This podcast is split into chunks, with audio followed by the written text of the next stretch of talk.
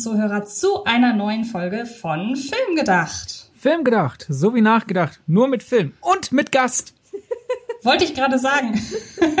Wir haben den ersten Gast heute in unserem Podcast. Es hat ja auch nur über 30 Ausgaben gedauert. Und ähm, die Gästezusammenstellung oder die Konstellation aus Thema und Gast ist vielleicht auf den ersten Blick gar nicht so naheliegend, denn wir haben heute ich hoffe, ich kriege es richtig hin. Christina N. Salamea zu Gast. Habe ich richtig ausgesprochen, hoffe ich, oder? Äh, so fast. Also Christina N. ist richtig, das ist aus dem, aus dem Britischen. Und Salamea ist tatsächlich aus dem Spanischen und wird halt so ausgesprochen, wie es geschrieben wird. Aber das, die meisten denken, dass das Z weich ist, aber ja. Also so gut wie richtig. Okay, dann weiß ich das jetzt. Die Deutschen haben halt keine Zunge fürs Spanische. Aber man kennt dich ja vor allem sowieso unter dem Namen Chrissy, beziehungsweise unter dem Namen Hello Chrissy bei YouTube und ich glaube bei Instagram hast du genau den gleichen Namen, ne? Genau, genau. Nur ungünstigerweise Unterstrich Hello, Unterstrich Chrissy, weil nichts anderes frei war. Aber ja, cool. Hallo zusammen und äh, voll schön, dass ich da sein darf. Ja, voll schön, dass du da bist. Und ähm, weshalb ich meinte, dass die Thema Gastkonstellation nicht so naheliegend ist, zumindest auf den ersten Blick, hat damit zu tun, dass man dich vermutlich am ehesten durch gewisse Synchronrollen in Animationsfilmen kennt. Ich als Außenstehende würde jetzt deine Hauptrolle in Raya und der letzte Drache als am bekanntesten erachten. Ich weiß nicht, mit welcher Rolle du dich am ehesten vorstellst bei anderen Leuten. ja, also wenn ich so äh, Sprecherakquise mache, sage ich schon als erstes, droppe ich natürlich Raya aus Raya aus, äh, und der letzte Drache. Äh, ja, ist auf jeden Fall die äh, größte Rolle, die ich bisher sprechen durfte. Und ich glaube, dass ich glaube nicht, dass es äh, noch bekannter oder größer wird als eine Disney-Prinzessin. ja, stimmt. Und ähm, aktuell, dein aktuelles Projekt ist ja Red, ne? Du hast ja auch in Red oder Rot heißt er im Deutschen. Ich weiß nicht, wie groß ist da die Rolle, die du sprechen durftest, darfst? Boah, das sind so 30 bis 40 Takes. Ich weiß es nicht ganz genau. Da spreche ich die Tante Lily in Disney Pixars Rot. Und das ist auch ganz interessant, weil das die ält, also vom Spiel her die älteste, die ich spreche, weil die ist, glaube ich, Ü50. Ah. Was halt auch äh, voll Spaß gemacht hat. So, so. Hast du dann tagelang Whisky gegurgelt? nee, das ist eher so eine Teleshopping-Troller. Ja, und äh, so ein, so, ein, ähm, so ein hippes Tantchen. Ja, ja. Teleshopping ist auch reinster Horror. ja, gute Überleitung. genau, denn das Witzige ist ja, wir haben jetzt über Animationsfilme gesprochen aufgrund deiner bisherigen Engagements, aber du bist ja jetzt hier in einem Podcast mit dem Episodentitel oder mit dem Episodenthema der Diskurs über Gewalt in Filmen und ich würde behaupten, das Beste ist, dass du selber einmal erklärst, weshalb du mir bei diesem Thema als erstes als Gast ins Gedächtnis kamst. Da gibt's ja eine sehr lustige Geschichte dazu. Ich glaube zum einen, weil ich gerade meinen Kaffee aus einer My Little Pony Tasse trinke, aber zum anderen, und ich glaube, das ist der eigentliche Grund, ähm, aktuell läuft im Kino ähm, der Horrorfilm The Sadness. Und da spreche ich auch die Hauptrolle, beziehungsweise weibliche Hauptrolle, Kathi.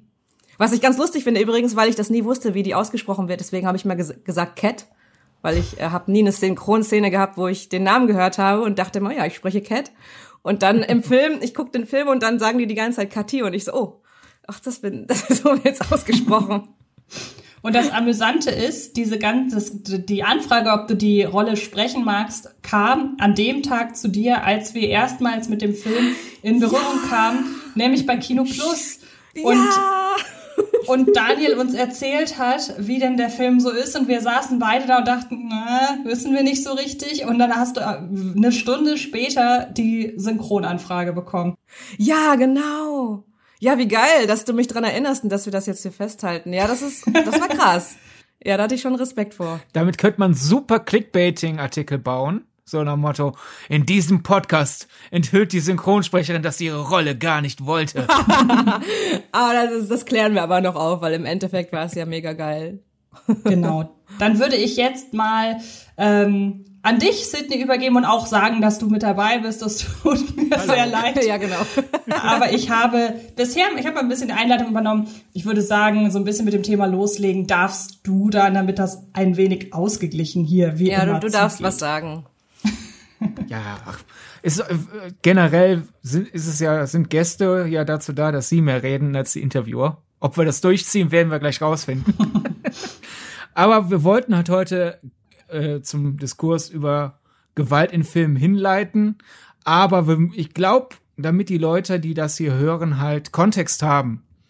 Denn gerade bei solchen Themen ist ja, glaube ich, schon die individuelle Einschätzung auch von den eigenen Positionen zum Horrorkino abhängig. Und daher so als erster Kontext, äh, finde ich, sollten wir mal kurz darüber reden, wann wir jeweils angefangen haben, Horrorfilme oder brutale Filme generell zu schauen. Und ja, gebe ich dir doch dann den Vortritt als Gästin da mal zu erzählen, was war dein erst, was war dein erster Horrorfilm? Es war total unfreiwillig. Ähm, mein Bruder, ich habe einen älteren Bruder und der stand natürlich auf Horrorfilme, beziehungsweise ja, er mochte Horrorfilme und er fand es irgendwie cool, seiner kleinen Schwester, die, also ich war fünf Jahre alt, dann äh, harte oh. Horrorfilme zu zeigen. Also die ersten Horrorfilme, die ich mit fünf Jahren gesehen habe, beziehungsweise Szenen daraus die mich dann für den Rest meines Lebens traumatisiert haben, waren Poltergeist und der weiße Hai. Und ja, und deswegen hatte ich eigentlich immer sehr Schwierigkeiten, dann im Nachhinein ähm, Horrorfilme zu gucken, weil es natürlich den, was heißt natürlich, aber es hatte den gegenteiligen Effekt, dass ich, dass es mich nicht abhärtete, weil er dachte, ja, ich zeige das, damit ich meine Schwester abhärte und damit die richtig cool und tough wird. Und äh, genau, das waren so meine erste unfreiwilligen Berührungspunkte mit äh, dem Horrorgenre. Finde ich gut, dass wir mit dir dann halt diese, ich glaube, das ist eine sehr weit verbreitete erste Berührung mit Horrorfilmen. Also wer jüngeres Geschwisterkind ist, ich höre hör ich das sehr oft, dass das so dieser klassische Weg ist, dass tendenziell der Bruder, hier, guck das. Äh, denn äh, haben Antje und ich ja jeweils schon mal in anderen Ausgaben angedeutet, wir waren ja diese braven Kinder, die sich an die FSK-Freigaben äh, gehalten haben. Also bei mir erster Horrorfilm weiß ich jetzt nicht mehr so ganz genau, weil da ist ja an die Frage, es gibt ja sozusagen auch das schöne deutsche Wort Gruselkino, Gruselfilme. Da ist ja die Frage, ist es ein Gruselfilm, ist es ein Horrorfilm mit FSK 6, 12, was auch immer aber wirklich brutale Filme äh, angefangen, wirklich dann so, ja, mit 16 dann angefangen, die FSK 16 Dinger zu gucken. Wir haben äh, vor zwei Wochen über Quentin Tarantino gesprochen, also der gehörte zu meinen Einführungen ins FSK 16 Kino und mein erster FSK 18 Film und so mein erster brutaler Film war Kill Bill. Und mhm. ich glaube, da habe ich für mich dann aber auch ziemlich gut die Messlatte dann rangesetzt und dachte, okay, das ist also Gewalt. Schön. Und ich glaube, Antje, nicht ganz dieselbe Geschichte, aber ähnlich, oder? Jein, also mein erster Horrorfilm, das weiß ich, war Blair Witch Project. Ähm, weil das einer der wenigen Horrorfilme ist, von denen man weiß, gut, die gelten in ihrem Horrorbereich als nicht zimperlich, aber er ist halt ab zwölf. Und wie du schon gesagt hast, ich habe mich sehr lange, oder nein, ich habe mich mein ganzes Leben lang an FSK-Freigaben gehalten. Das heißt, erst ab 16 oder 17 sogar habe ich angefangen, ab, oder nee, ich glaube, ich war sogar noch älter. Also so richtig ein gutes Gefühl, einen FSK 16 Film aus dem Horrorbereich zu gucken, hatte ich erst so mit ja, 17, 18, 19. Aber das Lustige ist, die Hemmschwelle von 16 zu 18, die war total klein. Die Hemmschwelle von 12 zu 16, die war riesengroß. Und ähm, mich hat Horror aber immer schon extrem fasziniert und auch der Gewaltaspekt. Und das erste Mal, als ich mit Gewalt im Film auch eher gegen meinen Willen konfrontiert wurde, war im Falle von sieben. Denn meine damalige Englischlehrerin hatte in der Oberstufe die glorreiche Idee, Filminterpretation und Analyse anhand von sieben zu erklären. Und deshalb konnte ich nicht anders, als mir sieben anzugucken. Und das hat mich durchaus angefixt. Und dann mhm ist so der erste Schritt, glaube, also zum richtig harten Gewaltkino, glaube ich, tatsächlich Saw gewesen. Auch ein Stück weit wegen dem wirklich sehr, sehr eingängigen äh, Pressezitat äh, aus der Cinema war das damals. Und ich muss sagen, es ist mit eins der besten Pressezitate, die ich jemals gelesen habe, nämlich nach sieben kommt nicht acht, sondern Saw. Das habe ich immer noch total im Kopf, weil ich finde, dass das durchaus äh, stimmt in diesem Fall. Und ähm, aber wie gesagt, irgendwie als ich dann FSK 16 Filme geguckt habe, dann war der Sprung zu 18 nicht mehr so groß. Und ich glaube, noch vor Saw kam tatsächlich der Scream Award auf Pro 7, wo ich mir dann, wo ja auch so die Most Memorable Mutilation, wenn ich es richtig ausgesprochen habe, also die äh, beste Verstümmelungsszene beispielsweise äh, prämiert wurde. Und so habe ich mich über Einzelszenen ins Gewaltkino irgendwie so reingeschmuggelt, möchte ich fast sagen. Was ich hier auch viel gemacht habe, war, vor allem Saw passt da ja rein, weil Saw hat zwar mit 16 angefangen, aber hat ja sehr schnell dann den Sprung zu 18 gemacht und indiziert und was weiß ich alles. Äh, und man wollte ja da irgendwie dennoch, selbst wenn man, selbst und siehst du, ja, kann ich noch nicht gucken. Also guck ich's nicht. Irgendwie wollte ich halt äh, wenigstens up to date sein, was diese neue, sehr erfolgreiche Filmreihe angeht. Und ich habe dann generell sehr viel damals bei Wikipedia oder bei Schnittberichte dann mir so das durchgelesen. Ich bin normalerweise keiner, der Spoiler sucht. Ich will überrascht werden. Man kann einen Film ja nur einmal unvoreingenommen sehen. Aber da habe ich halt gesagt so, ja gut, jetzt will ich mal wissen, was da in diesem Saw überhaupt passiert. Ne? Und habe ich dann mir das alles durchgelesen nachts. Dann so, ah, okay, ja, mhm. Und dann Kopf ab. Okay, schön. Aha, aha, aha. Und ich glaube, Feststellung da war halt, die, das Kino im Kopf ist jedenfalls bei mir weit über dem, was gezeigt werden darf anscheinend, weil zumindest bei mir ist generell, ich glaube, da kommen wir dann so schon zum zum Kern der Sache, wann immer ich höre, oh, Gewalt, Gewalt, Gewalt, Gewalt und ich mir dann ausmache, okay, was passiert denn dann? Und dann kommt der Film, ist bei mir eigentlich nahezu immer dieses ja, das ist halb so wild wie gedacht.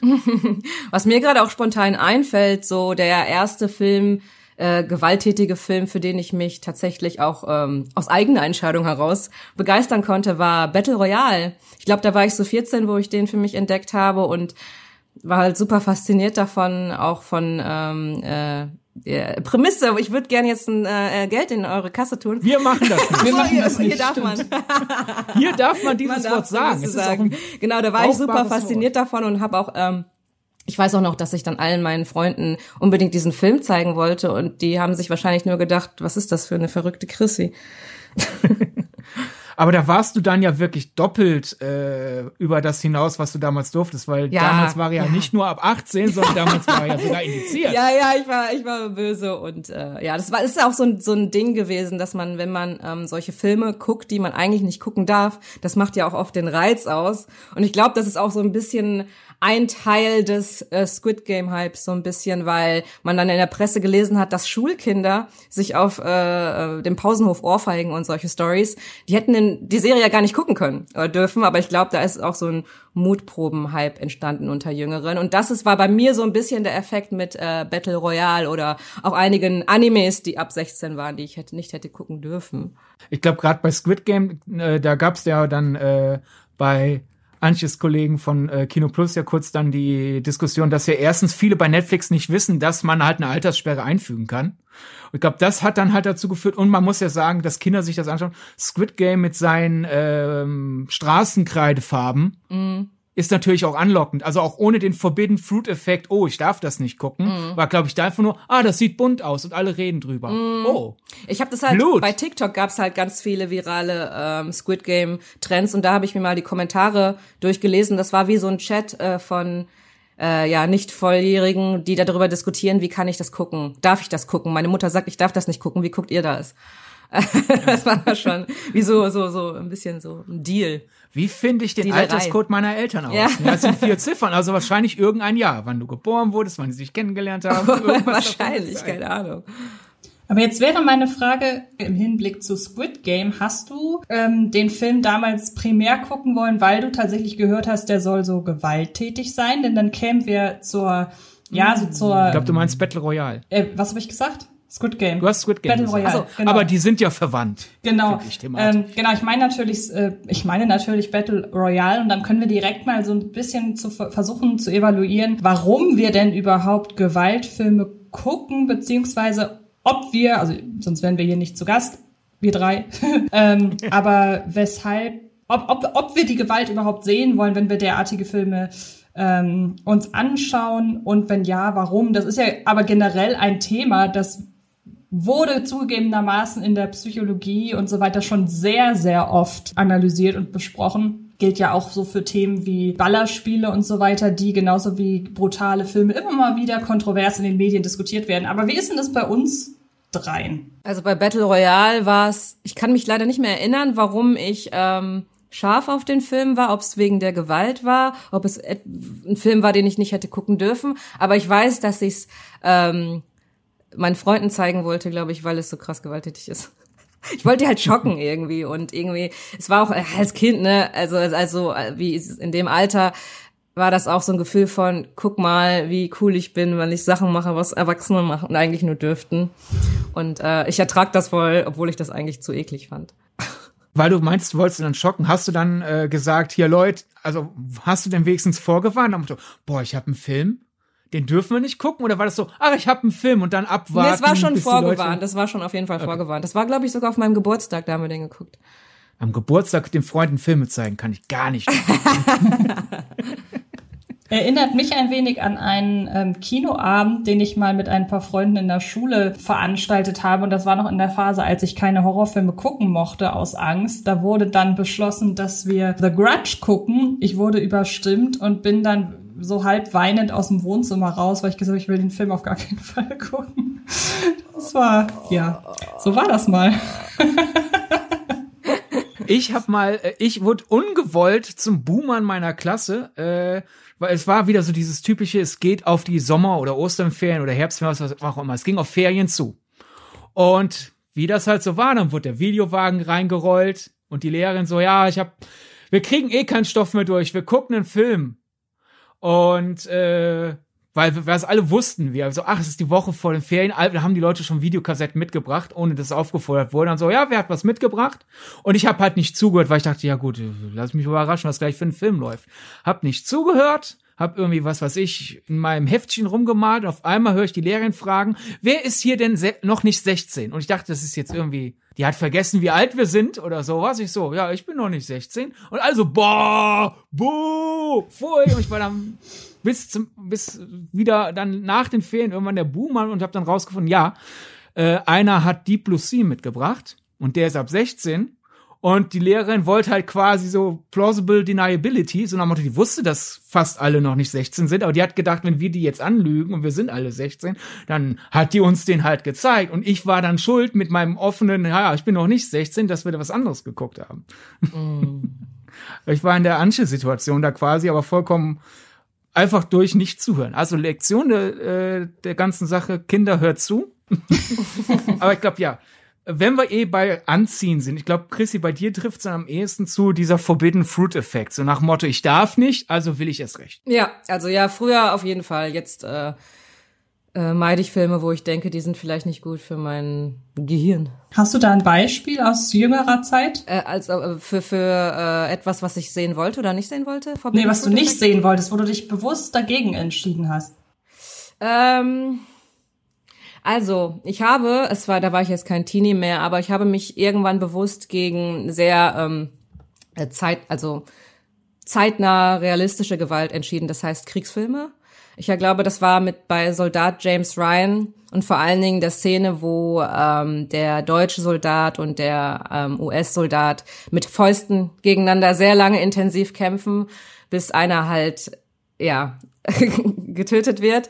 Und da habe ich dann für mich entschieden, dass ich solche Art sowas nicht mehr gucke, weil das hat echt äh, Depressionen in mir ausgelöst. Also, ja. Ich, ich glaube, Chrissy, deine äh, Erzählung widerspricht dann noch nicht mal dem Forbidden Food Effekt, weil es ist ja quasi jetzt, wo du es ja eh darfst. Ja, ja, ja hat es ja auch nichts Verbotenes mehr an mm -mm. sich. Und deswegen, du bist halt quasi in einem Alter angekommen, wo du sagst, ich passe bis auf, ich will auf mich aufpassen, statt irgendwie mir selbst beweisen, dass ich an die verbotene Frucht dran Ja, ja, auf jeden Fall. Und das passt tatsächlich ganz gut auch zu mir. Und ich wollte darüber, äh, ich glaube, ich leite darüber mal dahin, dass du, Sid, hier in der Runde, glaube ich, der hartgesottenste bist. Ähm, weil es ganz gerne mal vorkommt, dass ich sage, könntest du den Film bitte als erstes gucken und mir dann sagen, ob ich den auch gucken kann. ähm, und so kommen wir nämlich äh, zu dem zu dem Film, weswegen Chrissy heute unter anderem hier ist, nämlich The Sadness. Denn das war kürzlich der Film, bei dem ich gesagt habe, du, ich weiß nicht, was mich da erwartet. Ähm, kann ich mir den angucken? Und gut, ich glaube, man muss da aber auch sagen, wir kennen uns ja sehr lange und sehr gut. Also ist der Effekt, Sidney, guck du mal zuerst, ist halt nicht, oh, der Sidney hält das auf jeden Fall aus. Wenn Sidney es nicht aushält, dann halte ich es nicht aus. Sondern ich glaube, der Effekt ist halt einfach, ich kenne deine Schmerzgrenzen und kann deswegen besser berichten als irgendein anderer Kollege. Genau. Und, äh, und ergänzend zum, zu dem, was, was äh, Chrissy auch gerade meinte, möchte ich noch kurz ergänzen. Auch ich bin derjenige oder, oder ich bin, ich bin genauso wie, wie Chrissy und deshalb kam ich auch zu der Überleitung, dass du der hartgesotten, am härtesten gesottene von uns dreien bist. Denn auch ich habe schon das ein oder andere Mal mich entschieden, einen Film nicht zu gucken, von dem ich aber grundsätzlich eigentlich weiß, dass du ihn geguckt hast zum Beispiel. Wir dürfen auch gar nicht groß über ihn reden, weil er in Deutschland in einer in der ungekürzten Fassung sowieso verboten ist, aber der Sicherheit halber, ich rede hier natürlich über die gekürzte Fassung von A Serbian Film, den ich mir beispielsweise bewusst nicht angucke, weil ich glaube zu wissen, dass das, was ich dort sehe, nicht äh, nichts ist, was ich sehen möchte. Das gilt auch für gewisse andere Filme, die in jüngerer Zeit für gewisse Skandale gesorgt haben, ein Trauma beispielsweise, ein chilenischer Film. Oder ich habe mich auch sehr lange vor gewissen Kandidaten aus dem französischen Bereich äh, gedrückt, ein Martyrs beispielsweise, den ich aber mittlerweile gesehen habe. Da hattest du auch im Vorfeld gesagt, den kannst du dir eher angucken als äh, A Serbian-Film beispielsweise.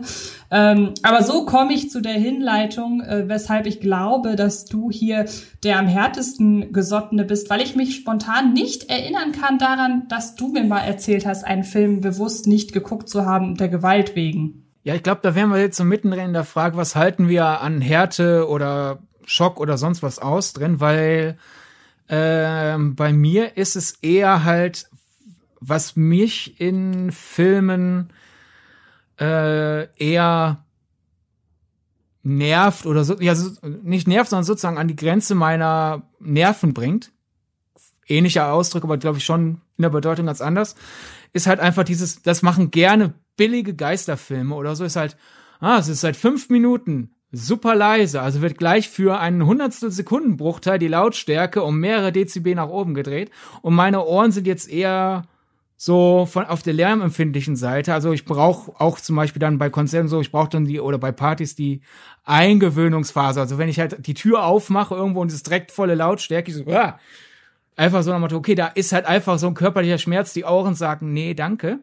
Und daher ist es bei mir eher so, ah, der, das ist ein billiger, schlechter Geisterfilm. Also höre ich den mal zwei Lautstärken leiser, als ich andere Filme hören würde, damit, wenn es dann gleich mal bah macht, meine Ohren nicht zusammenzucken. Aber wenn es halt um die Darstellung von Gewalt geht, ist bei mir halt einfach mein Hirn so strukturiert, dass ich halt denk, ah, ja, das ist aber gut gemacht oder ah, das ist aber schlecht gemacht. Oder bei Filmen, die was besser erzählt sind, eher so, da ich dann in der Story drin bin und denk, okay, das ist gerade dramaturgisch relevant, dass es so hart wird oder das, das ist jetzt aber gerade selbstgefällig, diese Gewalt. Also ich bin da irgendwie drei Stücke zu weit distanziert. Also ich würde würd mich da jetzt nicht als den harten Hund, der das alles aushält, zeigen, sondern einfach, ich habe das Glück, dass mein Hirn da irgendwie so analytisch strukturiert ist, dass ich halt nicht denke, oh Gott, äh, der wird äh, was passiert so in Sadness so unter anderem? Da wird gerade ein Auge ausgedrückt und dann ja.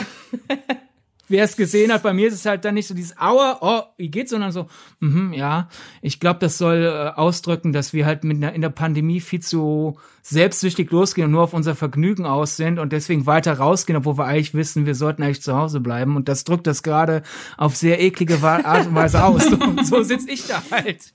Wie, wie weit darf man denn jetzt auch zu The Sadness oder anderen Filmen inhaltlich spoilern? Ja, mal eine gute Frage. Da, ja, Spoiler. Ich meine. Wenn wir jetzt bei dem Auge ausdrücken sind. Ich würde mal sagen, nach dem Auge kommen die, die relevanten Twists. Ja.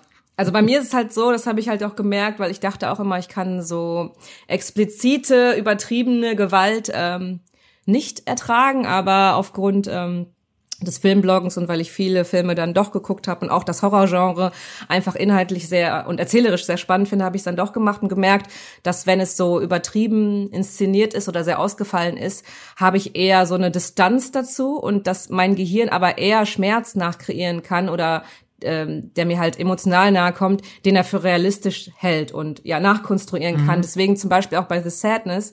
Ähm, am meisten gefühlt habe ich die Messerstecherei in der U-Bahn tatsächlich. Und ich hatte nach dem Film auch eher Angst davor, ähm, abgestochen zu werden, als ins Auge gebimst zu werden oder sowas.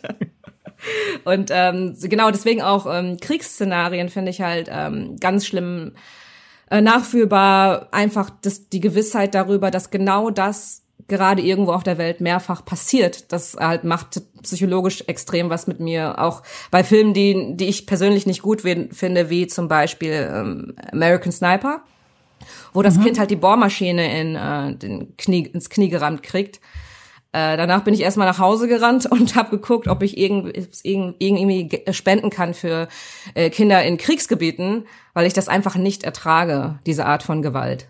Und wenn es dann in Richtung unrealistische Deformation angeht, wie, keine Ahnung, in den Evil Dead Film denkst du dir dann eher, ah, gutes Mädchen. Ja, ja, also das ist dann auch irgendwie auch komisch und ich finde zum Beispiel auch in Tarantino, der sehr explizit ist, ich finde, das ist eher ein künstlerischer Ausdruck und hat sowas, ja, ähm, Abstraktes an sich und äh, kommt mir dann auch nicht, die Gewalt kommt mir dann nicht so nah und empfinde ich dadurch äh, nicht immer als krass. Also es kommt immer darauf an, ob es authentisch inszeniert ist und dann irgendwie gepaart mit äh, wahren Situationen. Und dann muss ich auch nicht viel sehen, dann reichen auch nur Geräusche das finde ich auch immer ganz spannend, wenn, wenn irgendwie in der Szene man nur die Gewaltgeräusche hört, macht das manchmal mehr mit mir, als wenn ich irgendwo einen Kopf explodieren sehe. Wir, wir sind, glaube wir bewegen uns in die Spannbreite, aber was ist so mit Ekel? Also keine Ahnung, wenn wir gerade zum Beispiel bei Tarantino sind, dann sind wir ja nah bei Robert Rodriguez und den Planet Terror, werden ja zum Beispiel einmal Eingeweide ausgekotzt. Ist das Richtung, oh, geht, stelle ich mir eklig vor bei dir, oder ist das auch dann eher so, haha, Interessant. Ja, das ist auch, äh, in, äh, auch eine interessante Frage, weil es ist etwas, wenn ich das höre, dass es solche Szenen in einem Film gibt, dann reizt mich das nicht, das zu gucken. Und ähm, aber tatsächlich bei The Sadness habe ich viel gelacht, gelacht bei den Splatter-Szenen. Ne?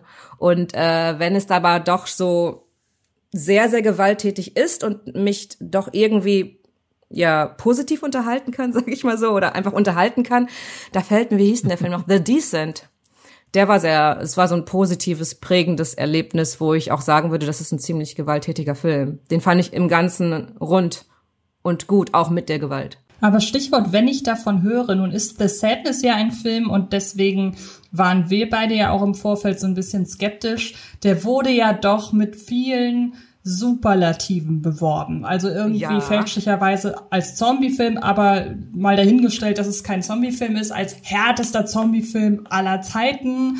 Und mhm. ähm, es gibt ja gerade so im Social-Media-Zeitalter immer mal wieder Filme, die dann plötzlich aufpluppen und äh, eine Zeit lang so ein bisschen Talk of the Town sind. Also ich erinnere mich da an Megan is Missing, der durch TikTok irgendwie bekannt wurde, wo sich dann plötzlich ganz viele in ihrer Abneigung überschlagen haben. Dann gab es eben diesen Trauma, ein bisschen äh, zentrierter auf die Hardcore-Film-Fan-Bubble ähm, ich würde vielleicht auch noch so ein bisschen Squid Game da reinpacken, einfach als Beispiel für, oder ein Beispiel für ein, eine Serie in diesem Fall, die den Mainstream noch mehr erreicht hat als die anderen Beispiele.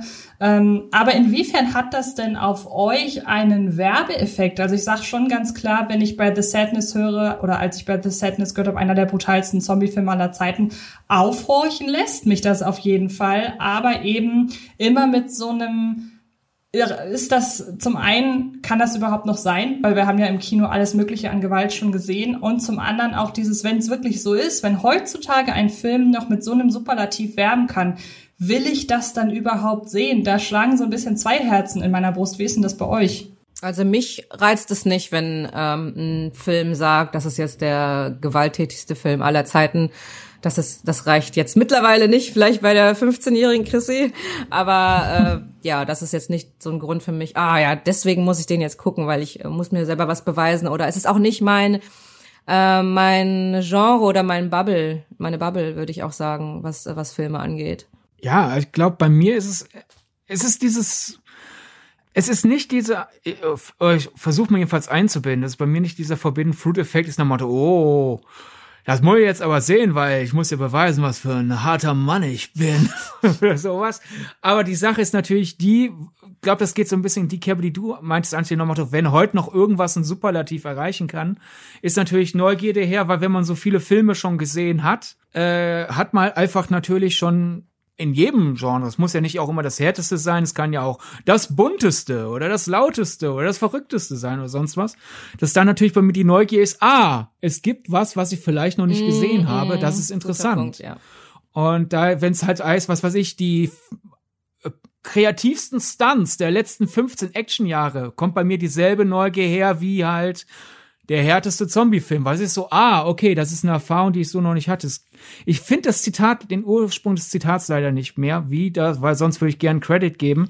Irgendeiner von den Leuten, die mal bei Collider gearbeitet haben, haben das mal so erklärt nach dem Motto, wer aus Berufswegen und aus Hobbygründen sehr viele Filme sieht, hat irgendwann das wie die Leute in der Serie Hannibal, die aber keine Kannibalen sind, aber dennoch dann halt irgendwie so anfangen, so angebrütete äh, Hühnerembryos oder sowas zu essen und am Motto, ich habe alles Normale schon gegessen, ich brauche was anderes.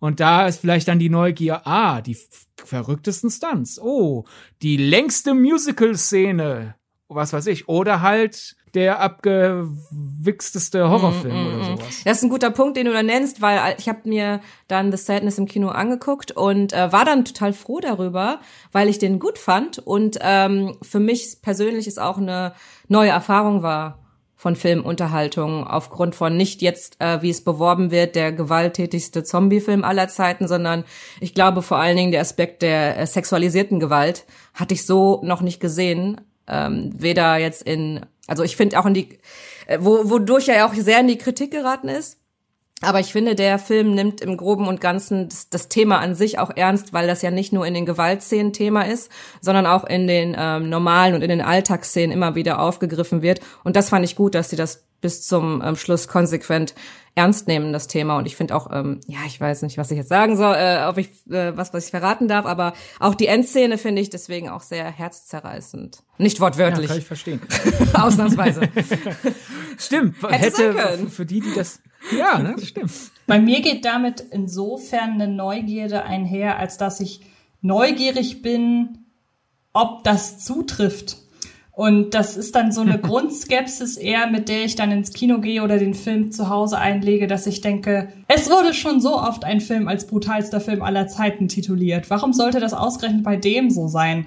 Aber so nach und nach kristallisieren sich ja dann doch aus dem Diskurs so einige Kandidaten heraus, bei denen man sagt, ne, also der hat das jetzt durch, äh, oder hat dieses Prädikat durchaus verdient, weil sich da ziemlich viele darüber einig sind, dass diese Art Gewalt, dass die, dass, dass die vorher noch nie so da war. Ich weiß nicht, habt ihr irgendeinen Film, bei dem ihr aus subjektiver Sicht sagen würdet, das ist der gewalttätigste Film, den ich je gesehen habe, ungeachtet dessen, dass wir nicht alle Filme auf dieser Welt gesehen haben?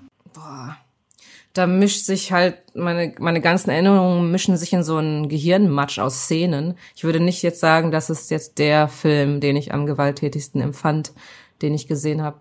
Zwei Nicht-Antworten sind vielleicht ein bisschen äh, unproduktiv für den Podcast, weil da kann ja unser Publikum einspringen, Eben, weil meine ja, Antwort wäre auch so. Raus. Ich kann da jetzt nicht so eine Antwort geben, weil der brutalste ist dann auch die Frage, ist damit jetzt da gemeint, der härteste Bodycount? Oder ist damit ja, gemeint, eben, ich ja. war am meisten angewidert? Oder ist es der eine Kill, der am eben, deutlichsten genau, ist und genau. drumherum passiert vielleicht nichts? Ähm. Daher. Also ich stimme euch dazu, dass es vor allen Dingen eher einzelne Szenen sind, bei denen ich jetzt sagen würde, wow, ähm, ja die sind, die sind hart. Ich habe vor ein paar Wochen ist in, äh, im YouTube-Format was mit Film, bei dem ich auch dabei bin, ein Video online gegangen, wo mein Co-Moderator Mirko und ich unsere drei brutalsten Filmszenen aller Zeiten gekürt haben. Da war dann sowas dabei wie etwa in Gaspar Noés Irreversible, die berühmt, ja. berüchtigte Vergewaltigungsszene, aber auch eine Szene aus Zor 4 beispielsweise, also ganz unterschiedliche Arten von Gewalt. Aber wenn ich so danach gehe, welcher Film bei mir den größten Ekel und den größten Willen, das Ganze nicht mehr zu sehen, ausgelöst hat, dann ist das vermutlich Frontiers, falls ihr den, oder Frontiers, ich weiß immer nicht, wie man den ausspricht, dieser französische Terrorfilm. Ich glaube, es war nicht, ist es Alexandre Aja, weiß ich spontan gar nicht. Es war jedenfalls einer der Kandidaten von dieser französischen Terrorfilmwelle. Und ähm, da erinnere ich mich daran, dass ich den ganz, ganz äh, furchtbar und abstoßend fand. Ähm, habt ihr Grenzen, beziehungsweise wo liegen diese Grenzen bei euch, bis wohin ihr sagt, gut, bis dahin gehe ich und ab dann bin ich nicht mehr dabei? Also ich bin froh oder war froh, wenn in manchen Filmen, wo es hieß, ähm, der ist besonders brutal, wenn sich diese Gewalt nicht an Kinder gerichtet hat. Ähm, und genau, das, das ist so eine Grenze von mir, wo ich dann auch sage, äh, das dann nicht mehr gut heiße, je nachdem, wie explizit und wie ähm, verherrlicht das wird. Ich glaube, eben Verherrlichung ist, glaube ich, das große Stichwort, weil manchmal wird in dieser Gewaltdiskussion, und vor allem war das ja jahrzehntelang, bevor auch nur irgendjemand von uns auf der Welt war, äh, wurde ja gern mal bei Horrorfilmen die Brutalität an dem Gezeigten aufgenommen. Und die Tonalität des Ganzen war irgendwie eine Zeit lang aus der Diskussion raus. Und ich denke mir eigentlich, das Verwerfliche ist jetzt nicht zwingend, was passiert. Man kann einen Film zeigen, wo Leuten der Kopf abgehackt wird und es ist nicht verwerflich. Es gibt Filme, da wird Leuten der Kopf abgehackt und es ist verwerflich. Es ist immer der Kontext. Und eben, ich denke, dieses, dieses Verherrlichende ist das Entscheidende. Sobald ein Film quasi sagt, ist das nicht toll, dass das passiert? Ich glaube, da würde ich sagen so, nein, ist es nicht. Warum gibt's hier diese, diese Gewaltwerbung? Und da muss ich sagen, man kann ja viel über die einzelnen Entscheidungen meckern, die hier in Deutschland passiert sind, vor allem, aber ich glaube auch aktuell, äh, da haben sich ja unsere Jugendschutzbehörden ein bisschen weiterentwickelt gegenüber äh, zum Beispiel den 70ern oder 80ern. Aber ich muss sagen, an sich finde ich die Idee, dass in Deutschland Indizierungen stattfinden, gar nicht mal so schlimm, weil an sich ist das ja besser als zum Beispiel in manchen Ländern gibt es ja auch einfach wirklich generell ein Verbot. So den Film gibt's nicht gibt's hier nicht Ende. Und in Deutschland ist es ja so gesehen nur ein Werbeverbot. Und so Filme, die so eine Grauzone geht, so ein Motto. Also, wer moralisch noch nicht ganz ausgereift ist, könnte das vielleicht verherrlichend auffassen. Da könnte man dann ja sagen, gut, es gibt, der Film wird einfach nicht beworben. Man kann den kaufen, darf den kaufen, man muss halt nur selber auf die Idee kommen. Und dann halt das nächste ultimative Mittel, das halt in der Realität immer noch zu oft ausgesprochen wird, aber an sich ein gutes Mittel ist halt die Beschlagnahme im Sinne von, okay, der Film sagt eigentlich quasi, so, geh raus und knall Leute ab, weil die dich ärgern. Da komm mit, da, da, da ist gut, dass es eine Beschlagnahmung gibt. Und da würde ich sagen, ich weiß nicht, ich, ich wüsste in meiner einen Filmbiografie nicht, ob ich jemals so eine Gewalt-Werbe-Propaganda-Video gesehen hätte. Aber es gibt bestimmt Filme, die andere Leute, die ich gesehen habe, als sowas auffassen würden. Aber ich kann ja nicht für die sprechen. Was ich ganz interessant finde, ist, dass wir bei Verherrlichung, ich finde, das ist ein sehr, sehr schwieriges Wort, insbesondere bei Filmen, weil in der Regel wird das ja Filmen angelastet, die sehr drastisch in ihrer Gewaltdarstellung sind. Also nehmen wir zum Beispiel einen Saw 3, weil Saw 3, soweit ich weiß, lange Zeit der Saw-Teil war, der äh, die längsten Kürzungen über sich ergehen lassen musste, bis er ab 18 äh, erhältlich war oder zu sehen war in, in Deutschland. Und wenn ich mir da aber dann die Gewalt angucke und mir vor allen Dingen angucke, wie mit den Opfern dieser Gewalt umgegangen wird, dass es eben als schmerzhaft gezeigt wird, dass diese Folter als genau das abgebildet wird, was sie ist, nämlich quälend für den, der diese Folter durchleben muss, dann denke ich mir doch, oder dann, dann, dann ist mein erster Gedanke eigentlich, was ist denn daran verherrlichend? Ist Verherrlichen, ist Verherrlichung nicht, dass man etwas als weniger schlimm darstellt, als es ist, weil das würde ja bedeuten, dass zum Beispiel in einem FSK 12 Blockbuster, nehmen wir Avengers, wo ganz, ganz viele Tode stattfinden, die wir einfach so hinnehmen, weil im Zweifelsfall sind es entweder die Bösen oder Zivilisten, um die es nicht großartig irgendwie geht. Also ein klassischer Mainstream-Blockbuster, bei dem der Tod so beiläufig ohne viel Blut gezeigt wird, wäre nicht eigentlich das eher die oder, oder hätten solche Filme, solche Szenen nicht eigentlich eher ähm, das Prädikat Gewalt verherrlichend verdient? Ich glaube, man kann die freireden mit der Unwirklichkeit halt einfach so. Oh, Aliens wollen die Erde äh, einnehmen? Äh, müssen die Aliens abgeschlachtet werden, weil mit den Aliens kann man nicht diskutieren? Na gut, wie oft passiert das in deinem realen Leben? Äh, ich glaube, die Verherrlichung haben wir schon eher in einem realen ähm, Kontext. Deswegen, ich hätte Saw 3 auch nicht indiziert. Den hätte ich nicht als verherrlichend aufgefasst, aus dem Grund, den du sagst. Und Motto, der Film sagt mir ja quasi, das wäre ja schon mies, wenn das jemand anstellen würde mm, mit mir. Aber was weiß ich, es gibt ja so dieses Revenge-Genre, da kann man ja schneller in eine Verherrlichung abrutschen. So nach Motto, entweder halt, oh, geil, was der Täter macht, wenn das halt ekelhaft gefilmt ist, und nach Motto, wir identifizieren uns nicht mit dem Opfer, sondern mit dem Täter. Und dann erst gegen Schluss sagt der Film, ha, jetzt bringen wir aber den Täter um. Oder halt einfach, wenn äh, ab und zu äh, werden dann ja in, in, im Revanche-Genre auch Kleinigkeiten sehr brutal gerecht. Und da sind wir dann ja in einem realen Kontext nochmal so, hm, der schuldet mir 200 Euro, ach weißt du was, ich schlitze ihm die Kehle auf oder so. Da wären wir so im verherrlichen, Verherrlichungsbereich. Ich finde generell Verherrlichung ist etwas, was man dafür, wie oft Filme mit Gewaltgehalt äh, äh, na, äh, indiziert werden, dafür habe ich bislang eigentlich relativ wenig Gewaltverherrlichung in dem Sinne gesehen. Es sei denn natürlich, man leitet sich die Verherrlichung daher, dass man sagt, es wird Gewalt zelebriert, um zu unterhalten Und das ist die Verherrlichung der Gewalt. Aber dann muss man ja auch sagen, dann trifft's viel zu wenig Filme. Da ich ja das fast irgendwie aufgemacht habe, mit an sich ist Indizierung kein schlechtes äh, kein schlechtes Werkzeug, es wird nur viel zu oft gebraucht. Glaube ich, sollte ich vielleicht äh, das Fass auch wieder zumachen.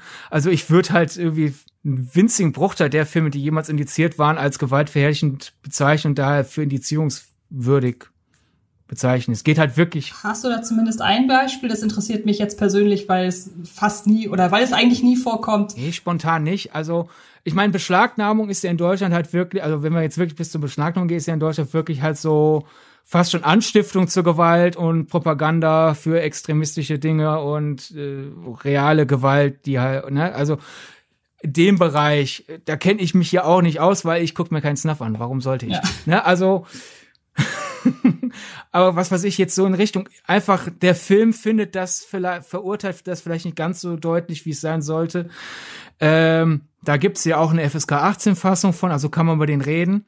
Zum Beispiel in Killer Joe passiert viel, viel, viel weniger als in vielen anderen Filmen, die ebenfalls eine indizierte Fassung in Deutschland haben.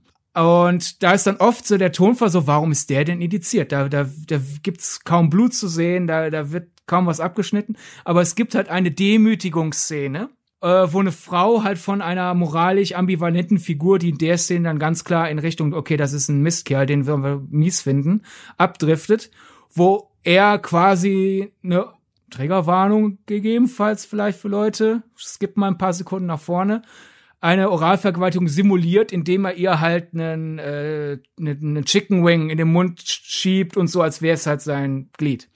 Und man sieht nichts, aber die Moral dieser Szene ist halt, man muss da schon eine gewisse emotionale und soziale Reife haben in der Szene, um zu realisieren, der Kerl ist mies und ich soll das ekelhaft finden. Man kann da, wenn man den Film auch nur mit nur noch mit einem Auge schaut, schon fast denken so, was dieser Matthew McConaughey da macht, das ist ja schon, äh, vielleicht mache ich demnächst so einen Flirt. Und das, da sind wir moralisch komischen Bereich. Mhm. So nach Motto, der Film könnte einem emotional nicht weit gewirkten Menschen da eine Idee in den Kopf setzen, die in diesen Kopf nicht gehört.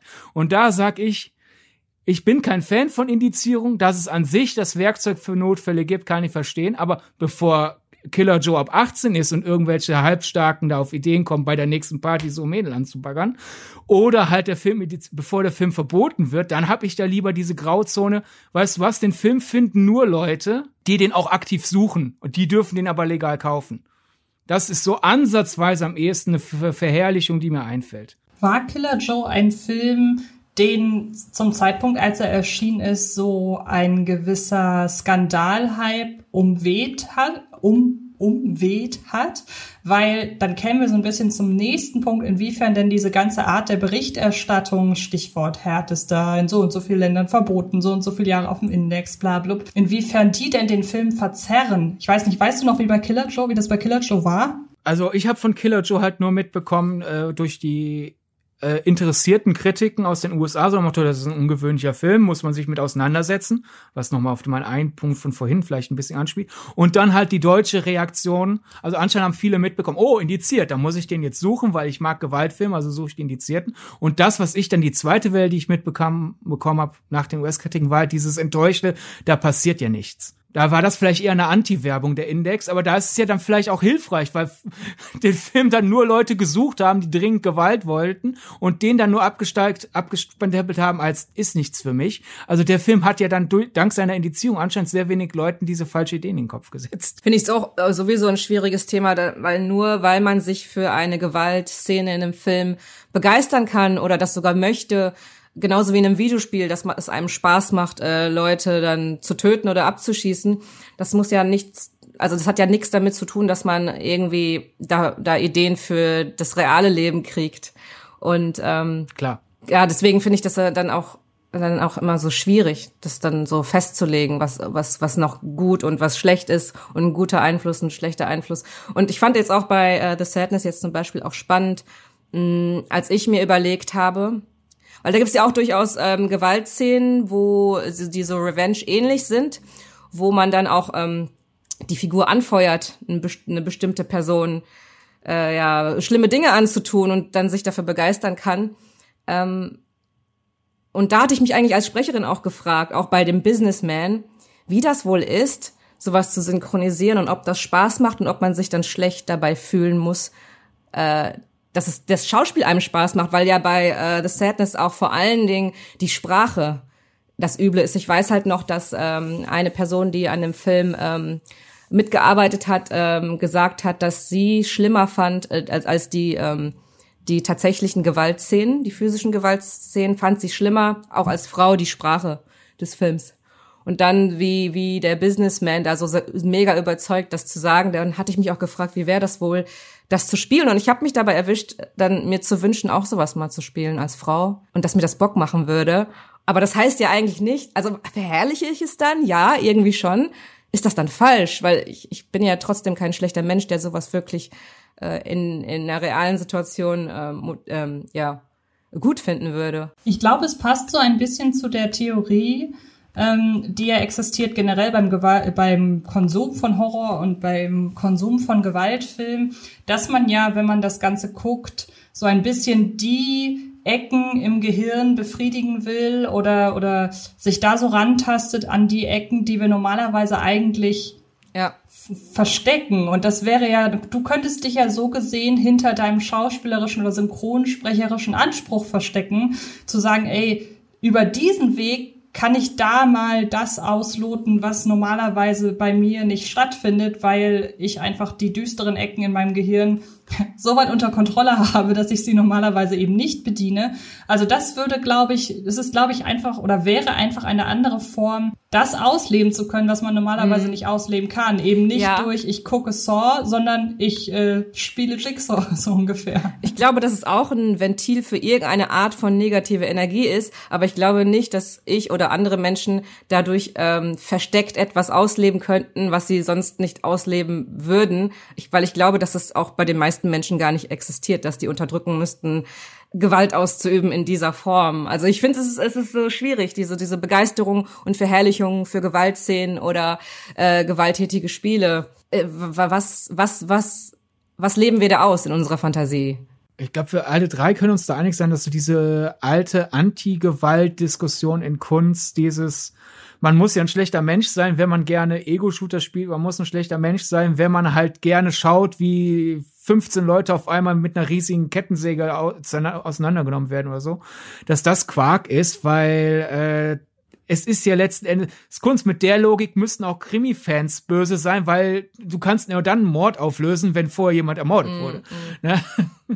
Äh, es ist ja auch teilweise einfach auch dieses es gibt ja so das Klischee unter Filmschaffenden, dass die dankbarsten Fans, die freundlichsten Fans Horrorfans sind. Deswegen gibt es ja auch sehr viel mehr Horror-Conventions, wo man, wo die Leute sich nah an die Fans rantrauen als in anderen Genres. Also ist da vielleicht eher so der Gedanke, da ist etwas, das ist gar nicht in mir. Also noch nicht mal, ich möchte meine Gewalt ausleben, will aber ein soziales Mitglied der Gesellschaft bleiben, also mache ich es in Film, sondern es ist eher so, ich kenne das, was da auf der Leinwand passiert, gar nicht. Auf die Idee käme ich nie, so eine Falle zu bauen wie in Saw 3.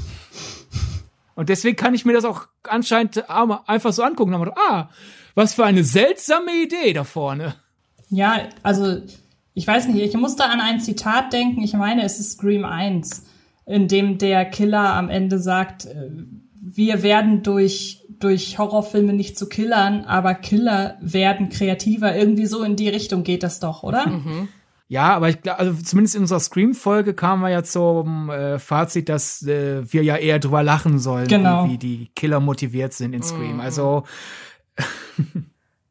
Genau, darauf wollte ich, ich eben auch, hinaus. Ich glaube auch, dass es auch für, für äh, ja logischerweise für die meisten dann auch ein Adrenalinkick ist, so das Extremste äh, zu erleben, was sie äh, sehen können in einem Film, was es im Alltag nicht gibt.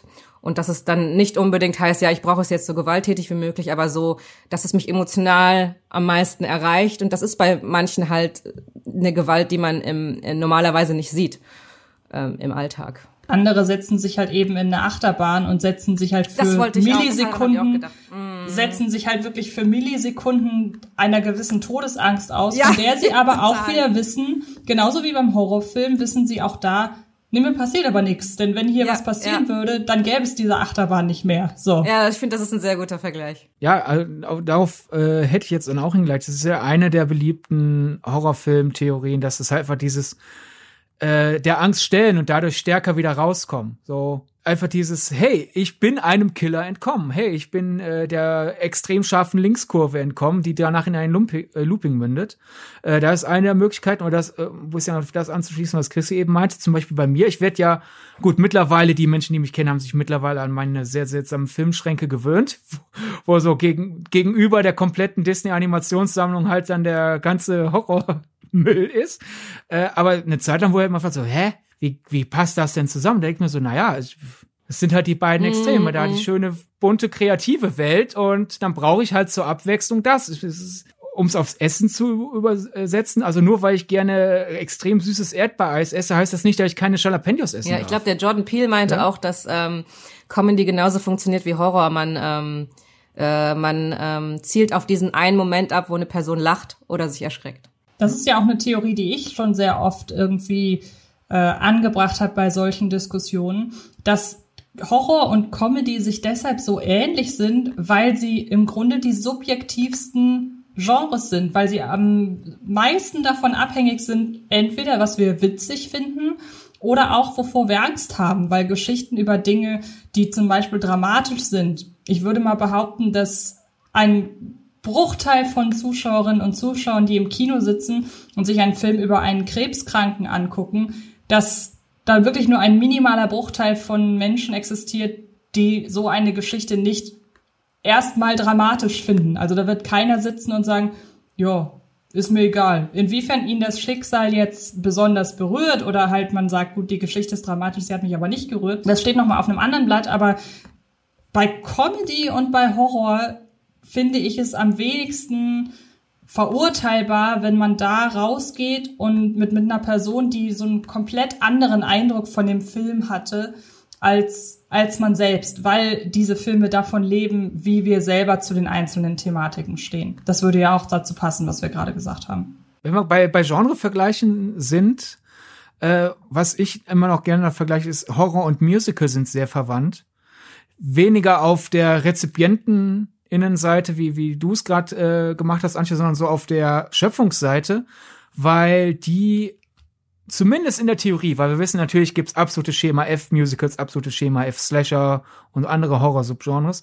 Aber in der Theorie hast du da einfach als filmschaffende Person einen viel größeren Topf, weil, um das Krebsdrama nochmal zu nennen, man könnte ein Krebsdrama auch in äh, knalligen Technicolor-Farben erzählen und die Le eine Figur spricht wie aus einem Shakespeare-Film und eine andere Figur spricht wie aus einem alten Western. Aber das würdest du nicht machen, weil die Leute dich für Gaga halten. Hingegen beim Musical hast du zumindest in der Theorie sehr viel mehr Möglichkeit, wie du das, die Gefühle deiner Figuren aussehen kannst. Du hast eine viel größere Bandbreite, auf welcher Art Logik innerhalb der Welt des Films deine Figuren operieren können. Und dasselbe gilt für Horror. Du hast da so eine riesige Bandbreite ob es jetzt wie aus dem Leben gegriffen ist, nur es passiert immer das denkbar Schlechteste für die Babysitterin, um eins der Klischees rauszuholen. Oder du kannst halt ins Übernatürliche, oder du kannst manchmal auch mit einem Horror-Subgenre anfangen und ins andere rüber. Und daher äh, ist da vielleicht auch zum Beispiel bei mir zum Beispiel die Faszination, weil so nach Motto, im Idealfall weiß ich überhaupt nicht, worauf es hinausläuft. In der Praxis ist hingegen eher die Überraschung, gut, wird er jetzt vertikal oder diagonal aufgeschnitten, aber auch da ist wenigstens eine Überraschung. während beim Horror, während beim Krebsdrama so, ja gut, das werden jetzt alle traurig finden, dass ihre geliebte Person Krebs hat, weil wird sich jetzt einer von denen freuen, wäre das auf einmal ein ganz anderer Film. Hm.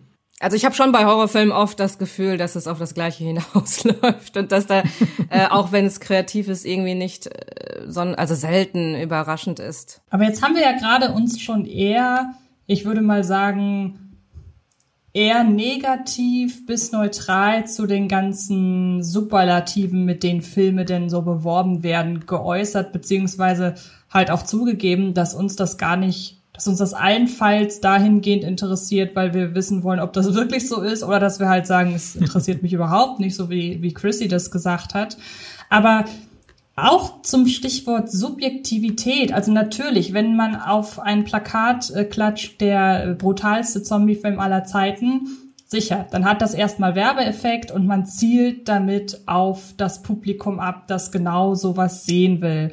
Ähm, und dass Übertreibungen und Superlative generell ähm, zu wirtschaftlichen Zwecken, zu wirtschaftlichen Werbezwecken genutzt werden. Das ist ja nicht nur im Film so, sondern das ist ja, ähm, das ist ja generell einfach so. Aber jetzt wäre halt das, die Überlegung, das Zitat, der brutalste Zombiefilm aller Zeiten, das war ja kein Werbeslogan, sondern das war ein Pressezitat. Und jetzt wäre die Frage, wie sowas zustande kommt. Also glaubt ihr wirklich, dass die Person, die dieses Zitat geschrieben hat, dass das für die wirklich der brutalste Zombiefilm aller Zeiten war? Oder ist man irgendwie von den ganzen Umständen, die dieser Film begleitet, oder auch die Vorschusslorbeeren, wenn man so aus dem Ausland erste Berichterstattung hört, glaubt ihr, man ist da beeinflusst? Oder gibt es halt wirklich noch, ähm, ja, formulieren wir es mal so, gibt es wirklich noch Filme, denen man dieses Zitat über oder äh, dieses Prädikat überhaupt geben kann? Oder hat man einfach schon alles gesehen? Ja, das kann man immer wieder, ne? Das ist ja jetzt auch nicht ähm, so Clickbait-mäßig wie bei YouTube-Videos. Da versucht man sich immer irgendwie zu übertreffen, um äh, Reichweite zu generieren. Und ob es dann auch stimmt oder nicht, ist ja wieder eine andere Sache, weil es gibt ja auch genug Leute, die jetzt ähm, The Sadness gesehen haben und der Meinung sind, das stimmt jetzt nicht. Und ich glaube, gerade äh, Genre-Fans haben da auch schon ähm, krassere Sachen gesehen. Aber ich glaube, dass es solche ähm, Zitate äh, immer wieder auf irgendwelche Filmplakate schafft in irgendeiner Weise. Bei The Sadness finde ich es deshalb so schade, weil ich da das Gefühl habe, dass sich diese, dieser, diese Gewaltkonzentration, also ich konnte verstehen, weshalb man sich bei Besprechungen und auch beim Marketing sehr an dieser Gewalt festhält, weil die ist ja durchaus offensiv, insbesondere ja. dafür, was der ich meine, der hat über 150 Kopien, mit, über, mit über 150 Kopien ist er nach Deutschland gekommen. Das war also wirklich ein breiter Start und normalerweise schaffen es der brutale Filme nicht, zu ne, oder oder bringen es nicht auf einen breiten Start. Also ich kann schon verstehen, weshalb man dahingehend geworben hat, aber ich finde es so schade, weil der Film für mich eigentlich über ganz andere Dinge so gut funktioniert, weil es eigentlich wirklich ein sehr mm. atmosphärisch bedrohlicher Film ist. Du hast schon die ja. Sache mit der Gewalt gegen Frauen angesprochen und generell als Kommentar auf die Gesellschaft, auf den Umgang mit der Pandemie. Natürlich arg überspitzt und arg in dieses, in diese Welt eingebettet. Aber das waren für mich die Stärken des Films. Und die Gewalt, ja, ja handgemacht, super, wirklich, sieht teilweise wirklich klasse aus. Aber darum ging's, finde ich, gar nicht so sehr. Ja, da bin ich auch voll bei dir. Und das finde ich, fand ich auch so gut an dem Film, dass ähm, der so eine schöne Balance hatte von den äh, gewalttätigen Szenen, die auch ähm, ja ins Splattermäßige abdriften, aber zu hin zu diesen zwei ähm, ernstzunehmenden Figuren und deren Beziehung und dass, dass da immer so ein, so ein Gleichgewicht auch ähm, also dass da so ein bisschen Ruhe mit reinkam und Ernsthaftigkeit und dann auch äh, politische Themen aufgegriffen hat. Das fand ich sehr, sehr schön an dem Film. Und ein, einerseits klar kann man sagen, ja schade, dass er jetzt damit umworben wird, aber andererseits gut, dass das Leute zieht, weil die dann dann vielleicht etwas noch Besseres sehen als wie erwartet oder noch mehr kriegen als erwartet. Ja, weil ich glaube, hier hat es dem Film, so doof das klingt, gut getan, dass er sich so, was du gerade sagst, Filme in die Kinosäle gelockt hat, die oder Le nein, Leute in die Kinoseele gelockt hat, die auf solche Eben. Werbemaßnahmen anspringen. Und ja. ich kann mir vorstellen, wenn man da die Gewalt nicht so herausgenommen äh, hätte, dass den dann weniger gesehen hätten, dass der vielleicht gar nicht mit so vielen Kopien ins Kino gekommen wäre sogar. Und ja, ja, ähm, deshalb, ich daran, glaube, in diesem Fall hat diese Reduktion auf die Gewalt dem Film, so banal das klingt, gut getan. Ähm, gibt aber sicher auch genügend Beispiele, bei denen das genau anders ist. Also da fällt mir auch zum Beispiel unsere falsches Marketing-Folge wieder ein, Sydney, ähm, in der wir viele Beispiele aufgreifen, in der wesentlich drastischer oder reißerischer für Filme geworben wird, als die Filme am Ende, als das, was die Filme am Ende hergeben. Und da ist natürlich dann die Gefahr groß, dass wenn man einen Film als anders, schrägstrich deutlich härter, deutlich besser, was auch immer bewirbt, und man geht am Ende aus dem Kino raus und fühlt sich halt wirklich getäuscht. Ja, dass, dass da dann einfach eine gewisse, wie soll man sagen, Enttäuschung vorliegt, die halt dann für schlechte Mundpropaganda sorgt. Aber ich glaube, dieses Gefälle war bei The Sadness einfach nicht so groß. Und nee. ähm, ja, deshalb, wie gesagt, ich glaube, das ist ein Film, der, von, der davon profitiert hat. Fallen dir spontan Sydney-Filme ein, bei denen es eben genau andersrum war? Ich glaube, spontan würde ich noch sagen, Reichweite technisch gebe ich euch vollkommen recht, was ihr jetzt alles zu Sadness gesagt habt, denn ohne diesen oh, so hart Effekt, der ja wirklich von den ganzen Festivals zum, zum nicht unbedingt Festival Stammpublikum übergeschwappt ist und daher sich dann auch auf das gängige Publikum rübergefegt hat, hätten taiwanesischer Film dieser Härte es niemals in Deutschland in 150 Kinos geschafft. Aber auf qualitativer Sicht weiß ich nicht, weil ich habe da schon auch viele enttäuschte Reviews gelesen, die halt ihn auf die Gewalt äh, begrenzt haben. Und ich kann diesen Leuten noch nicht mal böse sein, weil wenn man dir sagt, der Film hat Gewalt zu bieten und sonst nichts und du gehst rein, dann geht dein Blick natürlich in diese Richtung. Und Daher muss ich sagen, für einen Film, der so interessant wirklich das Thema angeht, äh, Pandemiebewältigung, ist das dann schade, dass der Film halt jetzt so sehr darauf reduziert wird. Äh, in der Presse, bei den Fans, bei Leuten, die nur von Hörensagen drauf gehört haben.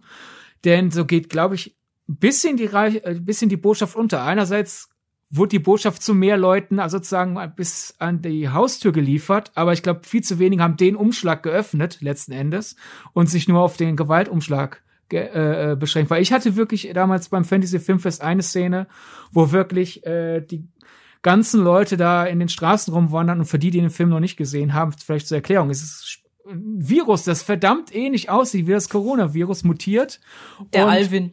Schaltet halt das Gewissen aus und es gibt dann eine Szene, wo wirklich quasi die ganze Fußgängerzone voll ist mit Leuten, die halt jetzt gewissenlos weiter durch die Gegend latschen und ihrem Vergnügen nachgehen, was halt in dem Film dann halt in Gewalt und sexuelle Gewalt und sonst was alles ausmündet. Aber im Grunde war da für mich die Botschaft, da hatte ich ganz kurz dieses Kehle zuschnüren, erst recht, weil ich den ja im Kino gesehen habe draußen während einer Pandemie, zwar mit Sicherheitsabständen und Hygieneabständen und sonst was alles, aber ich habe auch schon gedacht, so, ja, im Grunde sind wir alle genauso wie die Schweine da auf der Leinwand, weil wir, weil wir Vergnügen wollen, was tun, was gerade eigentlich nicht gerade hilft, das Virus einzudämmen. Und darüber wird sehr wenig gesprochen. Wenn über Sadness gesprochen wird, ist es halt eben doch die Vergewaltigung oder die Vergewaltigung, die man sich einbildet, aber nicht gesehen hat oder der Kopf, der abgeschnitten wird, das Blut, das aus dem Hals spritzt. Und dieses Pandemie-Ding ist meistens nur in sehr langen Kritiken dann mal so für zwei, drei Sätze. Gibt natürlich die löblichen Ausnahmen. Aber da denke ich mir so, wäre der halt nicht besprochen worden als Gewalt, Gewalt, Gewalt, sondern dieser verstörende Pandemie-Thriller. Wären es vielleicht nur 50 Kinos geworden, aber die Leute würden den Film vielleicht eher durch die Brille sehen, wo ich mir einbilde, darum geht es den Leuten, die den gemacht haben, mehr. Erinnert mich ein wenig an die Diskussion, die wir vor einiger Zeit hatten. Da müsste ich dir komplett die Ausführung alleine überlassen, weil ich den Film bisher nicht gesehen habe. Aber eine ähnliche Argumentation hattest du während des Megan is Missing Hypes der ja plötzlich über äh, TikTok, eine Plattform, die mir komplett äh, fremd ist, ähm, irgendwie ja von den USA nach Deutschland geschwappt ist und wo gefühlt die Rezeption plötzlich ja eher einer ja fast schon Hasskampagne gleichkam. Also das haben wir beide als sehr interessant wahrgenommen. Dann hast du den Film gesehen und hast äh, ob der Rezeption mehr oder weniger die Hände über dem Kopf zusammengeschlagen, wenn ich mich recht erinnere. Ja, ich, ich, ich habe da vor allem, man kann die Kritik ja bei dir im Blog nachlesen, weil ich habe die dann ja bei dir äh, schreiben mhm. dürfen, Antje. Äh, man hat da, glaube ich, so ein bisschen so den Generation- und Plattform-Divide gesehen. So, du hast halt die tendenziell jüngere TikTok-Generation, die halt ohne jegliches Marketing, ohne eines der klassischen Medien, auch ohne eines der neuen klassischen Medien, also ohne dass irgendein bekannter Filmpodcast oder sonst was da äh, über den Film gesprochen hätte, die haben für sich ganz alleine diesen Film entdeckt und eine Mundpropaganda gemacht. Und da waren halt hier sehr viele Jugendliche, vor allem weibliche Jugendliche, die halt sich diesen äh, Entführungs-, Schrägstrich Vergewaltigungs- Found-Footage-Thriller empfohlen haben, so Mamato, boah, das ist so hart, das musst du sehen und danach äh, denkst du ganz anders über Online-Dating und gehst mit Jungs, die du nicht kennst, nicht mehr dahin und sowas alles. Und das war dann halt so quasi diese Chelsea, guckt den Film und uh, schaut mal, wie lange ihr durchhaltet. Und dann kam halt die Twitter, Letterbox, IMDb, sonst was Generation äh, mit ihren gewachsenen Wegen Filme zu entdecken und die haben quasi so, ne, diese Kinder haben diesen Film entdeckt und der ist ja so verstörend, das ist nicht schön. Das finde ich nicht gut. Und auf einmal wurde der aus, hab, hab ich, ist natürlich vielleicht was überinterpretiert und vielleicht tue ich manchen Leuten da Unrecht. Ich hatte da so ein bisschen das Gefühl, die Wut darauf, dass wir, in Anführungszeichen, nicht mehr die Deutungshoheit haben, hat sich oben geschwappt in, äh, hineinlesen, der Film sei verherrlichend, obwohl wirklich die Aus, also allein halt schon an der Rezeption bei TikTok hat man ja, also wenn, wenn 14-jährige Mädchen nach dem Film sagen, ich werde jetzt misstrauischer gegenüber Jungs, ist ja erstmal hat der Film ja schon mal ein gutes Ziel erreicht. Genau. Also alles weitere zu dem Film, wie gesagt, die Rezeption zu dem Film war sehr spannend, erst recht gegenübergestellt zu dem, was der Film am Ende gezeigt hat. Generell gibt es ja die Diskussion, sollten Filme überhaupt noch Vergewaltigung behandeln oder nicht. Das ist ein anderes Thema. Also wenn wir in einem einer Filmwelt sind, äh, wo wir noch sagen, kann man, man muss es nur gut machen statt verherrlichend. Äh, da gab es zum Beispiel neulich ein Arte-Video, wo halt äh, Coralie äh, Farja, ich spreche den Namen bestimmt total falsch aus, äh, die Revenge gedreht hat, die äh, einen relativ harten Rape-and-Revenge-Film, äh, französische Regisseurin. Und sie sagt halt, so lange hatten Männer die Deutungshoheit für Vergewaltigung im Film und es wird Zeit, dass wir Frauen sagen, wie wir das empfinden. Also hat sie sich ausgesprochen gegen diesen Trend. Wir machen das Thema einfach gar nicht mehr. Und wenn wir in dem Mindset sind, muss ich sagen, es gibt Filme und Serien, die das halt behandeln und wirklich, sofern man halt nicht schon einen astral moralischen Kompass hat, gibt's halt wirklich diese, also diese typischen HBO äh, Vergewaltigungsszenen, so dieses, ah, guck mal, die Brüste der Schauspielerin, die wir gecastet haben, ui, und jetzt Schnitt und jetzt weint sie und deswegen sollen wir uns zusammenmalen, dass es äh, unangenehm ist. Das hat eher halt so, so Beigeschmack, so nach Motto, braucht es das? Äh?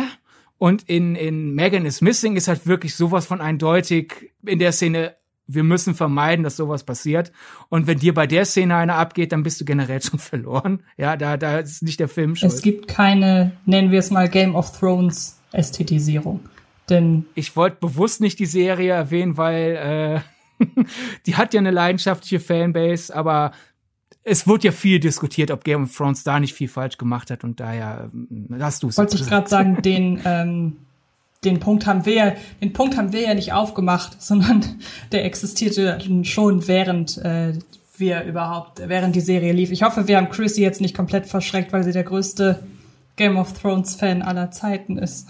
nee, nicht der größte Fan. Ich mochte es natürlich, also nicht alle, Staff äh, nicht alle Staffeln, aber verschreckt habt ihr mich in keinem Falle. Wir können ja, wir haben uns da jetzt auch in eine Sackgasse äh, bewegt. Wir waren ja quasi bei Schaden und Nicht-Schaden. Ich glaube, wenn man vom Kino rübergeht, wieder zumindest beim Heimkino, habe ich wirklich immer diesen Effekt. Da hat halt dieses so und so viele Jahre auf dem Index oder ist immer noch auf dem Index. Da muss ich sagen, gibt's für mich diesen Werbeeffekt. Aber das ist weniger dieses, oh, weil es ein indizierter Film ist, muss er gut sein. Nein, sehr viele indizierte Filme sind schlecht und sehr viele nicht indizierte Filme sind gut. Und es gibt auch gute indizierte Filme, bläh. Ne? Also Qualität hat nichts mit Härte zu tun. Mhm. Aber der Trick von diesen ganzen Heimkino-Labels ist ja, ah, wir bringen jetzt diesen indizierten Film in Österreich in 200 Stück Auflage raus und machen es als Mediabook mit DVD und Blu-ray, so dass es eh schon mehr kostet, als wäre es die normale Emery. Dann ist sie natürlich ratzfatz ausverkauft.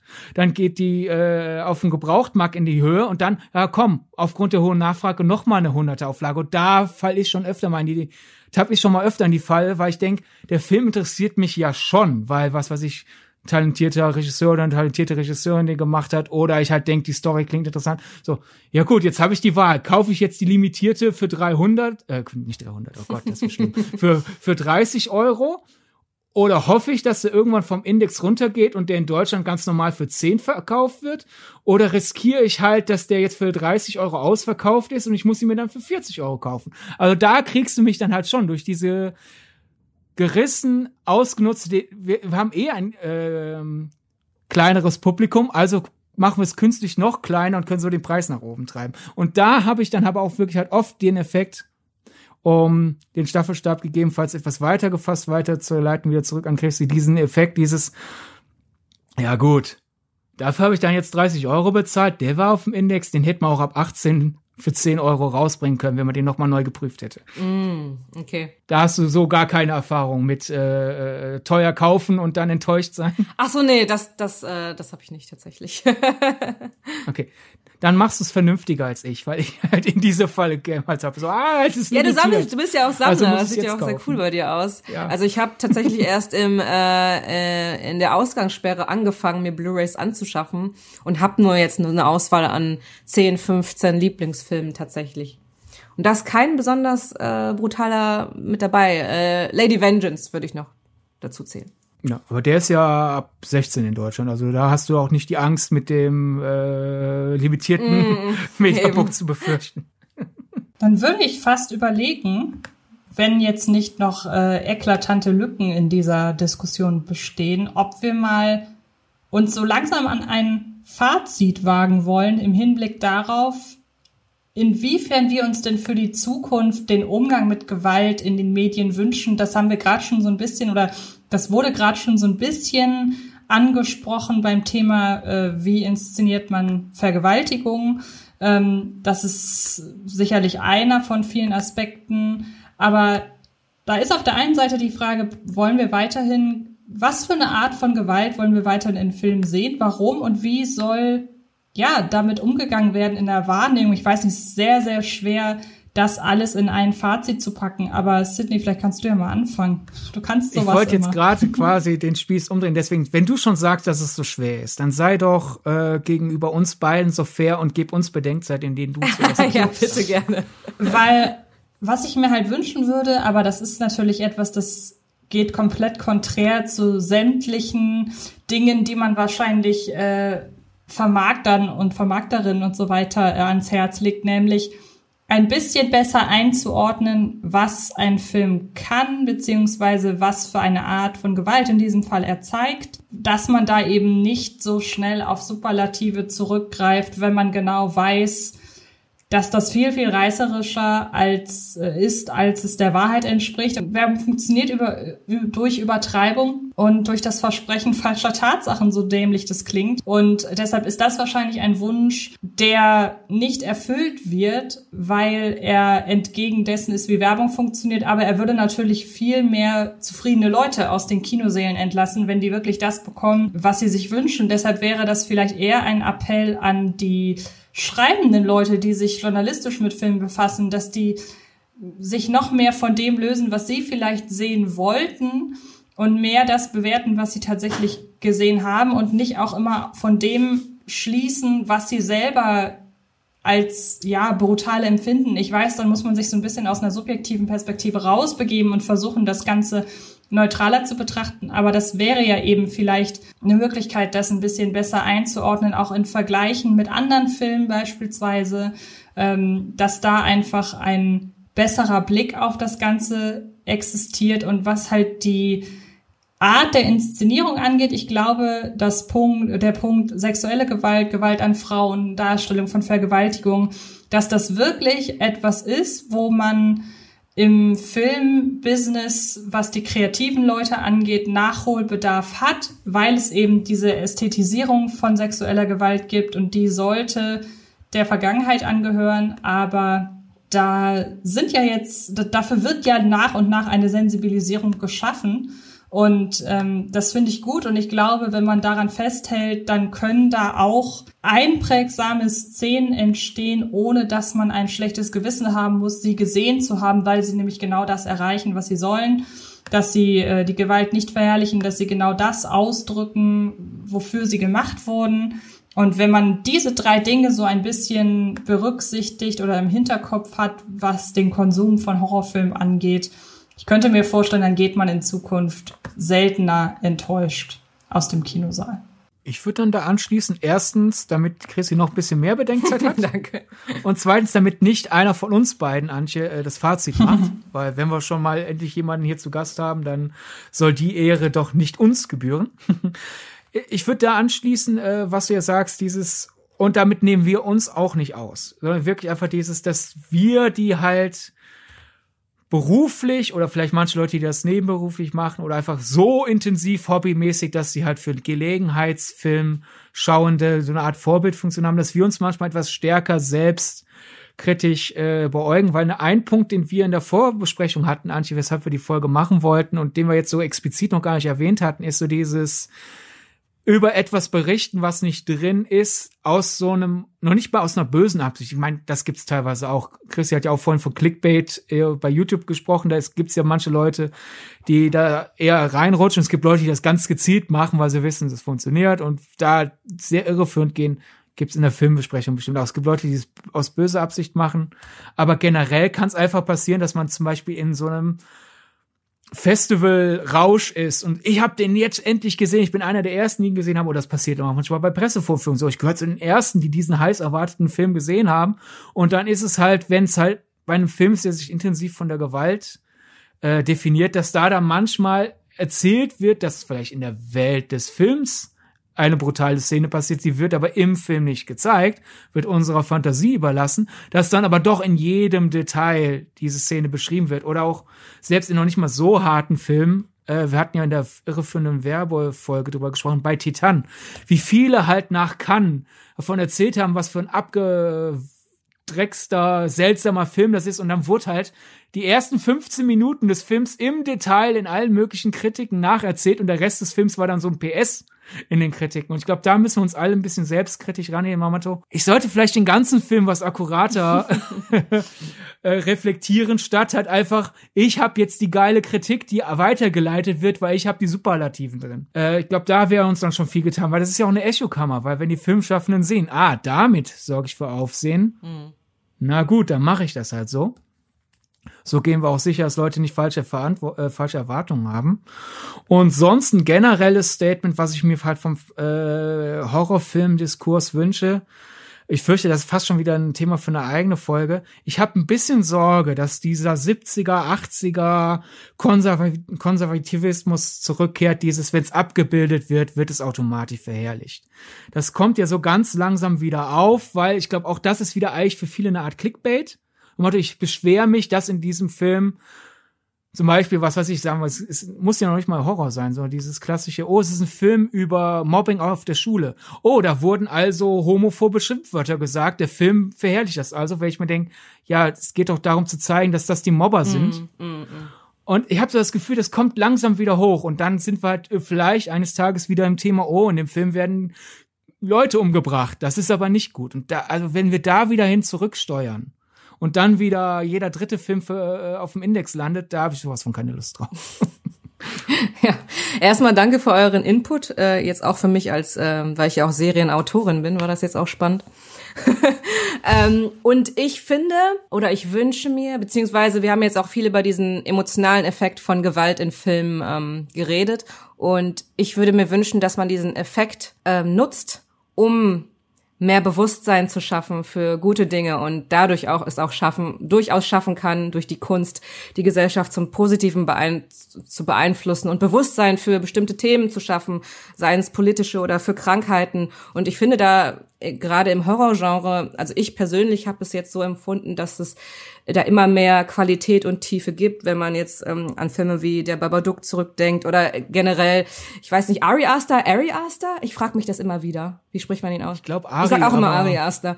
Ähm, genau, Regisseure wie ihn ähm, und äh, oder Filme wie Get Out, das ist ich finde, wir gehen immer mehr in die Richtung und ich glaube, dass Horror und auch Gewaltszenen durchaus dafür da gut sein können, auch Gutes zu erreichen im Menschen oder ein gutes Bewusstsein zu schaffen für etwas Falsches. Gerade weil man das Falsche darstellt und dadurch abschreckt. Das Wachrütteln. Das halt, Wachrütteln, ne? jawohl. Also ist auch dein meist erwarteter Film des Jahres Nope? Äh, nein. Hättest jetzt mit Nope antworten, um es ambivalent zu lassen. Okay, dann würde ich sagen, war das eine sehr, sehr schöne Diskussion. Ich hoffe, nicht nur wir drei haben etwas mitgenommen, sondern auch ihr da draußen. Und was genau das ist, da würden wir uns sehr darüber freuen, wenn ihr uns über eure Ansichten zum Thema Gewalt in Filmen ein bisschen ja, unterrichtet, indem ihr uns über die sozialen Netzwerke Nachrichten zukommen lässt. Das könnt ihr über Twitter und Instagram machen, über den offiziellen Filmgedacht-Account, der auch Filmgedacht heißt. Oder ihr meldet euch bei einem von uns dreien, entweder ebenfalls Twitter, Instagram, da heiße ich in beiden Fällen Antje Wessels, Sydney, du darfst einmal deine Kontaktdaten nennen, auch wenn die Leute da draußen diese mittlerweile wahrscheinlich auswendig kennen. naja, kann auch gut sein, dass Chrissy uns jetzt Millionen an neuen Hörerinnen äh, zuspürt, die wissen das alles nicht. ja, also, wenn ihr meinen Schwachsinn sehen wollt, Instagram, Sydney Sharing, Wobei, da werdet ihr nicht viel sehen. Ab und zu Fotos von meiner Sammlung, die Chrissy eben erwähnt hat. und auf Twitter bin ich äh, zu finden als at Sir Donnerbolt, denn Sir Donnerbolt ist ein Vorfahr von Donald Duck, der besten Schöpfung in der Geschichte der Fiktion. Und ich würde mich da natürlich auch folgen, wenn äh, ich würde mich auch folgen, auch das ist gut. Ich würde mich auch freuen, wenn ihr mir folgen würdet. war eher die Aussage.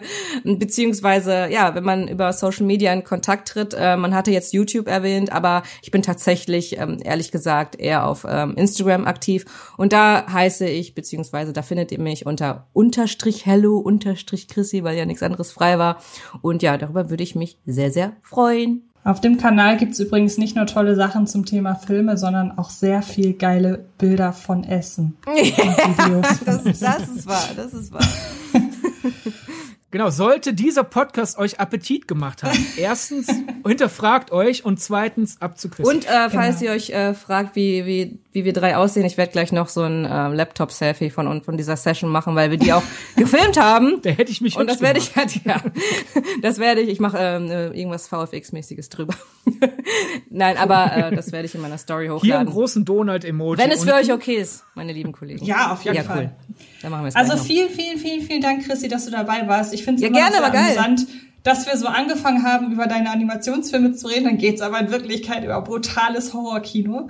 Ja, das ähm, hat mir ja auch gar nicht erzählt, dass mit, mit, der, mit dem The Sadness-Auftrag, dass ich ja auch den Trailer auf dem Fantasy Film Festival gesehen habe und angemessen schockiert war und dann der ja. Auftrag reinkam und ich vorher gedacht habe, oh Gott, das kann ich nicht gucken. Dann kam der Auftrag rein und ich dachte, oh Gott, jetzt muss ich ja ganz genau hingucken, weil ich ja synchron sprechen muss. Aber im Endeffekt, das war auch eine ganz spannende Erfahrung für mich, konnte ich mich total davon, also genug davon distanzieren, dass der der Job und die Synchronarbeit total viel Spaß gemacht hat und ich nicht das Gefühl hatte, ich habe das alles in echt erlebt. Also ich habe den Deu die deutsche Fassung leider noch nicht sehen können. Ich habe sie aber vorbestellt und habe leider deine Arbeit also noch gar nicht irgendwie wahrnehmen können. Ich bin aber super gespannt auf den Rewatch und äh, ja, ja, da habe ich auch alles synchronisiert, bis auf, das fand ich ein bisschen schade, das fand ich auch so spannend, als ich den Film dann gesehen habe, weil ich natürlich nur meine Szenen gesehen habe.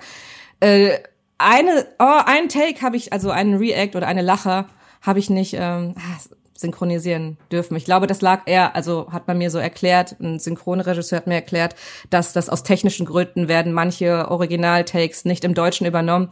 Was ich dann ein bisschen mhm. schade fand, weil genau dieser Moment war geil. Also der, der, der letzte Moment von Kathi. Wenn du, also du, äh, wenn ihr wisst, was ja. ich meine. Vielleicht war es dann doch kein technischer, sondern Anti-Spoiler-Grund? Nee, ähm, nee, das war es auf keinen Fall. Aber ähm, okay. das, das war sehr überraschend für mich, dann im Kino zu sehen. Und dann dachte ich, oh, genau das hätte ich gerne gespielt. Also dieses, dieses, dieser Übergang der Emotionen von der Figur. Wir bei Anti-Spoiler-Gründen sind, habe ich nicht gleich off the record eine Anekdote dazu. Aber äh, um einen netten Abschluss für den Podcast zu finden ist. Wenn ihr meinst, du, es gibt auch eine Szene mehr, die du spielen wolltest, und hast ja auch vorhin im Podcast einmal gemeint, dass du irgendwie diese Faszination hast, ich will mal was Böses ja. spielen dürfen. Da musst du dich unbedingt mal mit Tom Vogt kurz schließen. Ja. Den, den äh, ist ja unter anderem die Stammstimme von Lawrence Fishburne oder ja, Aaron ja, Eckert. Und den habe ich mal vor Jahren synchronisieren dürfen. Und da habe ich halt auch gefragt, so, ob es Filme gibt. Interviewen dürfen. Interviewen dürfen ich auch gerade. Ich war gerade ein bisschen verwirrt. Was habe ich denn gerade gesagt? Synchronisieren dürfen. Ja, ich durfte, genau, ich durfte einen Synchronsprecher synchronisieren. Nein, ich durfte Tom Vogt interviewen.